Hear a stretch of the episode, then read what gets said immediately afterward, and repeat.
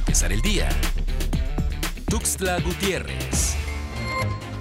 Denuncia la Confederación Patronal de la República Mexicana deficiencias en el registro público de la propiedad del Estado de Chiapas, debido a que es uno de los pocos a nivel nacional que no ha implementado mecanismos para agilizar los trámites o poderlos hacer vía Internet para no poner en riesgo la salud de ciudadanos en tiempos de pandemia. Chiapas es de las tres entidades del país con mayores rezagos en los logros del combate a las carencias sociales como educación, salud, vivienda y servicios básicos, revela el Coneval. La entidad ha incrementado su nivel de rezago hasta en un 12.7 puntos porcentuales.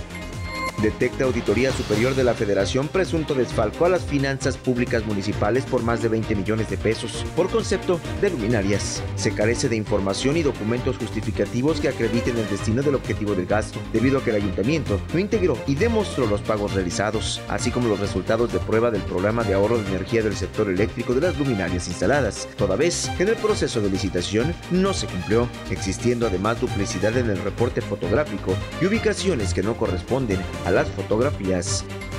La Secretaría de Hacienda exhorta a todos aquellos contribuyentes que cuenten con adeudos en el pago de tenencia y derechos por servicio de control vehicular para aprovechar el 25% de descuento sobre multas, recargos y gastos de ejecución, teniendo como fecha límite el 30 de junio de este 2021. Los interesados podrán realizar el pago a través de las oficinas hacendarias ubicadas dentro del estado de lunes a viernes de 8.30 a 14 horas o desde la comodidad de su casa u oficina ingresando a la página www.haciendachiapas.gov.mx.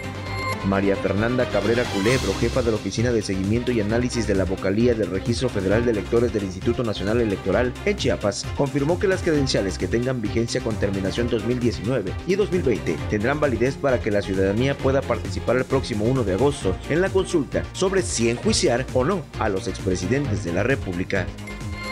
Para empezar el día. Tuxtla Gutiérrez.